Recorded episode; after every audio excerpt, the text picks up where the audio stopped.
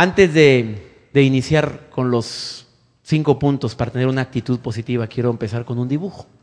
Quiero que por favor vean este dibujo que voy a proyectar en pantalla. Quiero empezar con un dibujo. No se vale quedarse callado, callada. Cuando veas el dibujo desde tu lugar me vas a gritar qué adjetivo calificativo le pondrías a este individuo prestador de servicios de nuestra comunidad. A lo mejor alguien de aquí me va a decir, en mi ciudad no hay nadie así. Mm, aquí pulula el animalero. Lo van a ver de arriba abajo, de izquierda a derecha, y desde tu lugar me gritas qué adjetivo calificativo le dirías a este individuo. Sin censura, como si fueras de Alvarado, Veracruz. Tú grítala. No importa, aquí no hay censura, ¿eh? Primero lo voy a escribir en forma rápida y luego me gritan la palabra cuando diga tres. ¿Están de acuerdo? Bueno, ahí va. Es una persona en una estación de gasolina con todo el mugrero, los botes tirados, derramando la gasolina. El hombre se encuentra inclusive con una actitud y un lenguaje corporal que, que da flojera verlo. Una pésima actitud. Ahora sí, listos, prepárense con el adjetivo. Una, dos, tres.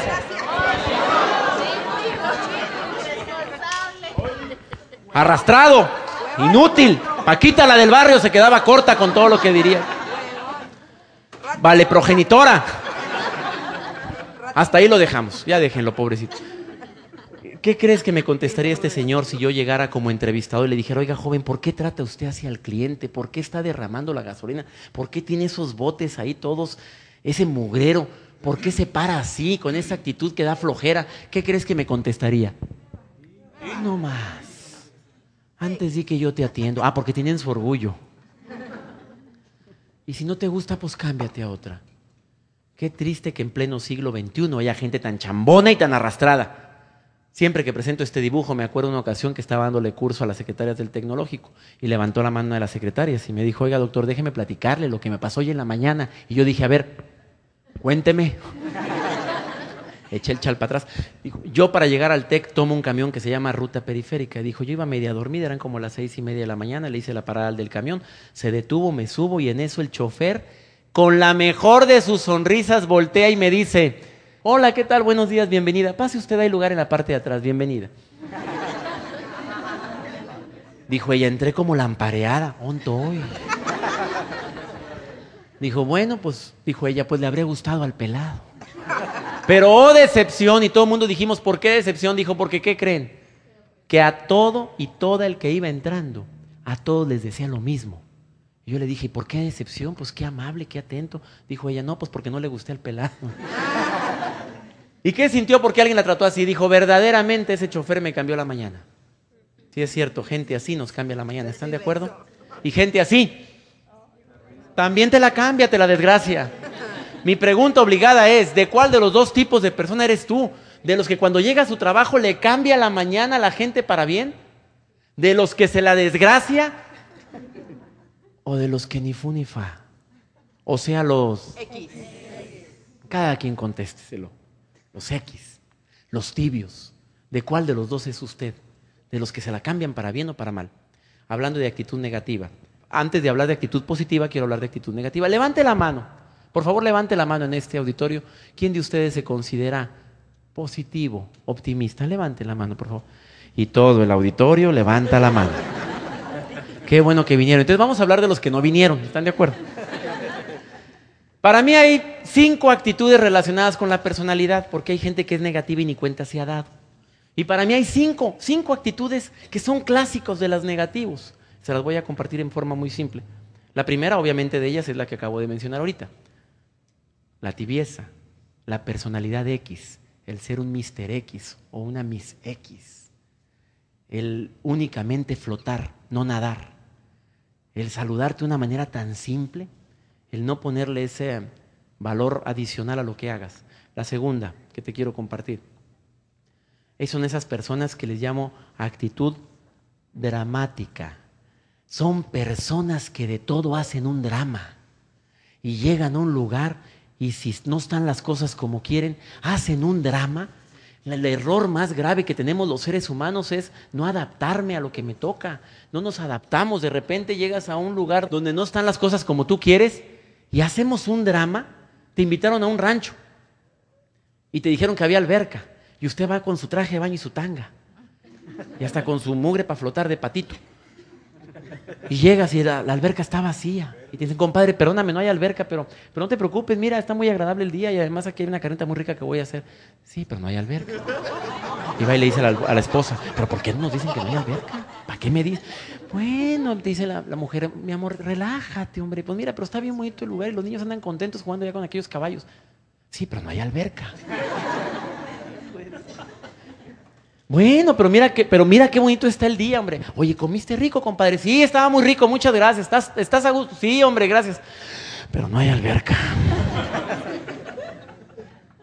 Y se la pasa quejándose y hacemos un drama de algo pequeño. Póngase a analizar las veces que tenemos la actitud dramática y te vas a quedar asustado. Se descompuso el carro. Ay, ¿qué vamos a hacer? No jaló la plancha. ¿Ves? Te dije. ¿Por qué Dios la trae contra mí? ¿Por qué? ¿Qué te he hecho, Señor? ¿Qué te he hecho? ¿No jala la plancha? Aflójese. Ya, aflójese. Al rato jala o cómprese otra ya. O váyase arrugado. Se está usando.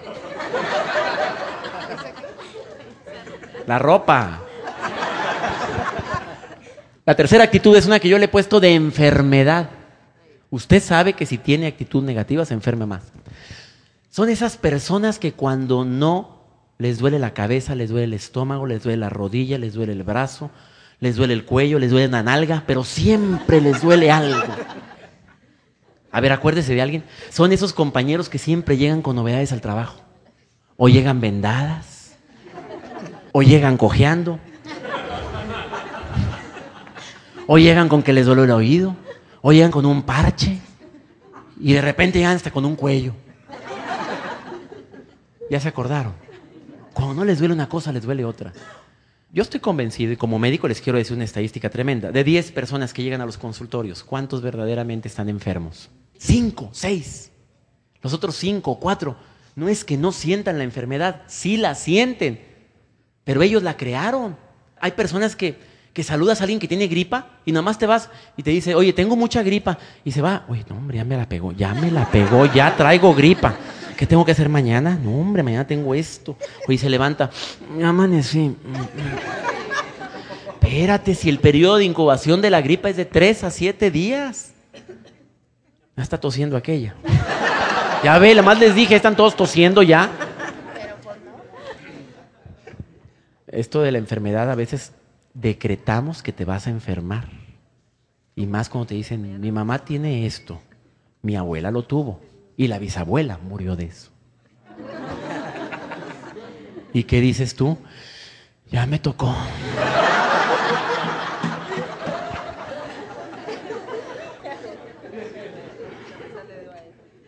Y hay otros tan negativos. Hay otros tan negativos que dicen, mira, son las 12 del día, hora de mi dolor de cabeza. Ahí viene, ahí viene, ahí viene, ahí viene, ya. Ahí viene, ahí viene, ya, ya, ya empezó, ya empezó acá. Mira, me empieza a zumbar aquí. ¿Por qué siempre me duele la cabeza a las 12?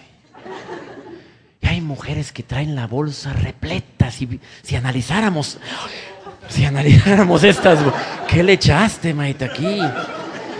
Si analizáramos todo lo que trae la bolsa de la mujer. Oye, hay las hipocondriacas, esas de actitud negativa con enfermedad, la abres. Y esta para el dolor de cabeza, esta por si esto, esta por si un día me pasa esto, esta por si un día me atropellan y me tengo que poner una bandita.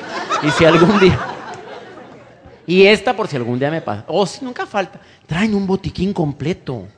Mejor que el maletín de un médico. Están equipadas esas bolsas. Creo en que la enfermedad desafortunadamente a veces es parte de nosotros. La hacemos como una parte mía. Porque la estoy decretando. La mente puede ser tu mejor amiga o puede ser tu peor enemiga. Y si conozco personas que afirman en su beneficio. Yo me enfermo nada más una vez al año, así dicen y me toca en diciembre.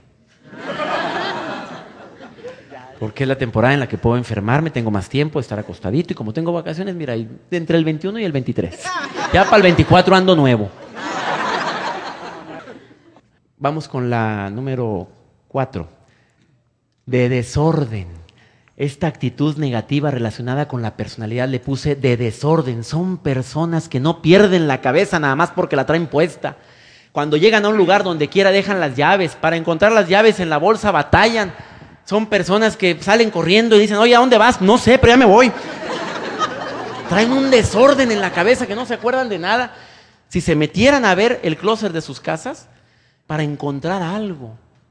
Les hablas por teléfono y le dicen, oye, toma nota para encontrar el lápiz y luego la pluma y luego no raya. Y ahí andan corriendo de aquí a que lo encuentran. Su vida es un verdadero desorden. Es una personalidad que yo he visto también y que se relaciona mucho con la actitud negativa.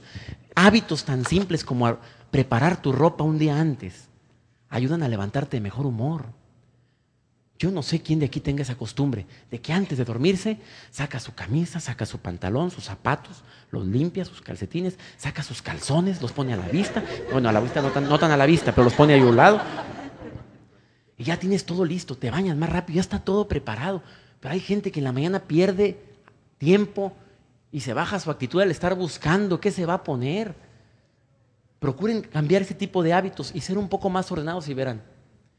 Y hablando de desorden, Usted es de las personas que tiene acomodado todo como debe de ser. Si, si yo te preguntara ahorita, ¿dónde está tu camisa blanca? Inmediatamente dirías, en tal lugar. Si abrieras un, un cajón, encontrarías lo que buscas en tu casa. Porque hay personas que tienen el closet atiborrado de cosas que nunca utilizan. Ya tire ese pantalón talla 7, señora, tírelo. Ya, dónelo, quémelo. No va a entrar ahí nunca ni con algador, nada. Tienes unos zapatos más viejos, es que se van a volver a usar, quémalos, ya traen hongos adentro. A las personas se le miden el orden en las cosas simples, en los closets, de la manera como tienes tu buró. Procura que no termine un año sin arreglarlo, inclusive un mes, cada mes ponte el día. Hay personas que lo hacen cada semana. Los domingos es día del orden. Tira lo que no sirve, dónelo, regálelo. Pero que todo eso quita energía. El principio de la abundancia dice que para que lleguen cosas nuevas a tu vida, tienes que hacer espacio. Mientras no haya espacio, no llegan cosas nuevas.